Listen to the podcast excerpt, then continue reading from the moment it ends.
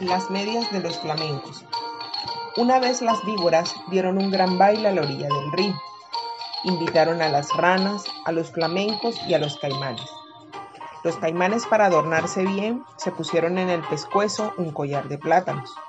Las ranas se perfumaron todo el cuerpo y cada una llevaba colgada como un farolito una luciérnaga que se balanceaba. Pero las más hermosas eran las víboras. Todas llevaban un traje de bailarina de su mismo color. Las verdes llevaban una faldita verde, las amarillas una faldita amarilla y las víboras de coral una faldita con rayas rojas, blancas y negras. Cuando las víboras danzaban, apoyadas en la punta de la cola, todos aplaudían como locos. Los flamencos, que entonces tenían las patas blancas y la nariz igual que ahora, muy gruesa y torcida, estaban tristes, porque no habían sabido adornarse.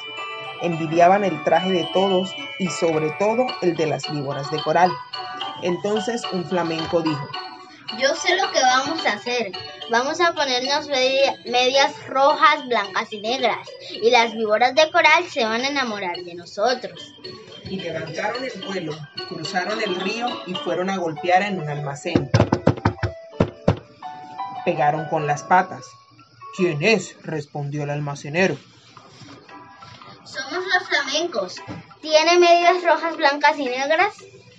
No, no hay, contestó el almacenero. Están locos. En ninguna parte van a encontrar medias así. Los flamencos recorrieron muchos almacenes y de todos los echaban por locos. Entonces, un armadillo que vio lo que pasaba se quiso burlar de ellos y les dijo, Buenas noches, señores flamencos. Yo sé lo que ustedes buscan. Mi cuñada la lechuza tiene medias así. Pídanselas a ellas. Los flamencos dieron las gracias, se fueron donde la lechuza y le dijeron, Buenas noches, lechuza. Vinimos a pedirte medias rojas, blancas y negras. Con mucho gusto, respondió la lechuza. Esperen un segundo y vuelvo. Al rato volvió con las medias, pero no eran medias, sino cueros de víboras de coral, recién sacados de las víboras que la lechuza había cazado. Aquí están las medias, les dijo la lechuza, pero deben bailar toda la noche sin parar, porque si paran un momento, en vez de bailar, van a llorar. Los flamencos no se daban cuenta de que eran cueros de víboras y locos de la alegría se pusieron los cueros como medias y se fueron volando al baile. Cuando vieron a los flamencos con sus hermosísimas medias, todos tuvieron envidia las víboras querían bailar solo con ellos, y como los flamencos no dejaban de mover las patas, las víboras no podían ver de qué estaban hechas las medias. Poco a poco, las víboras comenzaron a desconfiar. No apartaban la vista de las medias y se agachaban tratando de tocar con la lengua las patas de los flamencos, porque la lengua de la víbora es como la mano de las personas. Pero los flamencos bailaban sin parar, hasta que un flamenco, que ya no podía más de cansado, tropezó como un caimán. Se tambaleó y cayó de costado. Enseguida, las víboras de coral corrieron con los farolitos de las ranas y vieron bien que eran esas medias. No son medias, gritaron las víboras. Los flamencos han matado a nuestras hermanas y se han puesto sus cueros como medias. Al oír esto, los flamencos, llenos de miedo, quisieron volar pero estaban tan cansados que no pudieron levantar una sola pata.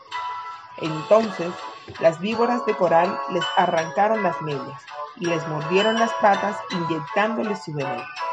Los flamencos corrieron a echarse al agua, sintiendo un gran dolor. Ahí vieron que sus patas se habían puesto coloradas por el veneno de las víboras. Desde entonces, los flamencos tienen sus patas coloradas y pasan casi todo el día con ellas metidas en el agua, tratando de calmar el dolor. Horacio Quiroga, Cuentos de la Selva. Hola amiguitos y maestra.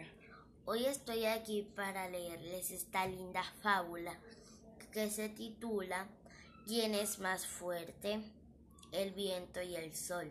Discutían un día el viento y el sol acerca de cuál de los dos era el más fuerte. Cuando vieron pasar a un hombre envuelto en una capa El viento se echó a reír y dijo, se abraza, se abraza su capa como si fuera a perderla. No sabe que solo con soplar un poco yo se la arrancaría. El sol entonces le propuso ver quién de los dos podía quitarle la capa.